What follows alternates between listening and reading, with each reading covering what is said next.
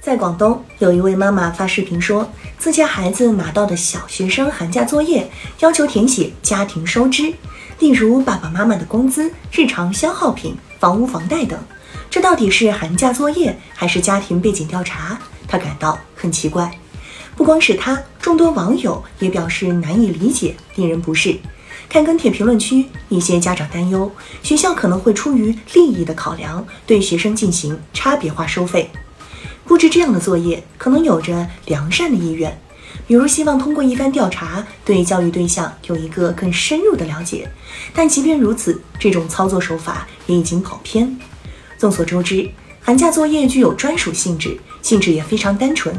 尽管寒假作业有拓宽学生视野和思维能力的责任，但以学科内容为核心的要求不应改变。在此前提下，任何人为家系试图把触角伸进一个家庭的私域，逻辑都说不通。掌握家庭收支情况和推动一个学生更好的接受教育，使之成为可用之才，恐怕难有关联。无论是寒门还是富户，都有出学霸和学渣的可能性。难道谁家有一辆大奔，谁家有一套别墅，就必能增益于孩子的学习成绩？家庭收支向来是一个家庭的隐私，这种隐私权是受到法律保护，也受到世俗观念呵护的。不管在哪种语境中，打探一个家庭的隐私，还以公开的形式书写出来，呈现给和一个家庭毫不相干的旁人，这种做法都未免不合情理。应该强调的是，学校和教育部门都没有权利这么做。尤其是这种信息收集是通过小学生们来完成的，这就更加不妥。学生家长根据实际情况，适时和孩子讲述家庭基本情况有其必要性，而孩子通过耳濡目染对家庭真相有所接触，也是人生中的必有经历。所谓“穷人的孩子早当家”，本身就涵盖了对家庭财政状况了然于胸的意义。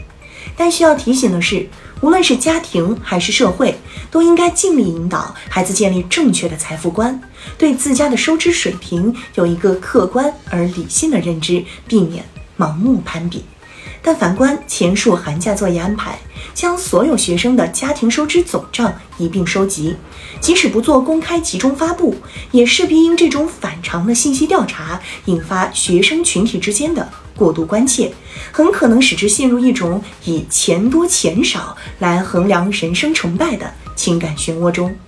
要求在寒假作业里写明自家收支情况，并不是孤立。近年来，要求孩子入园入学时填写家庭财产、父母职业背景信息，某种程度成为一种风气。虽然这种做法激起了人们的抵触心理，有的教育机构也表示并不强制填写或予以纠正，这种不尊重学生、不尊重家长、不尊重法理的做法，依然是以各种方式存在着，这是值得警惕的一个动向。对此，主管部门应坚决反对。立即叫停，并以此为契机，大力倡导边界严明、令人舒适的家校关系。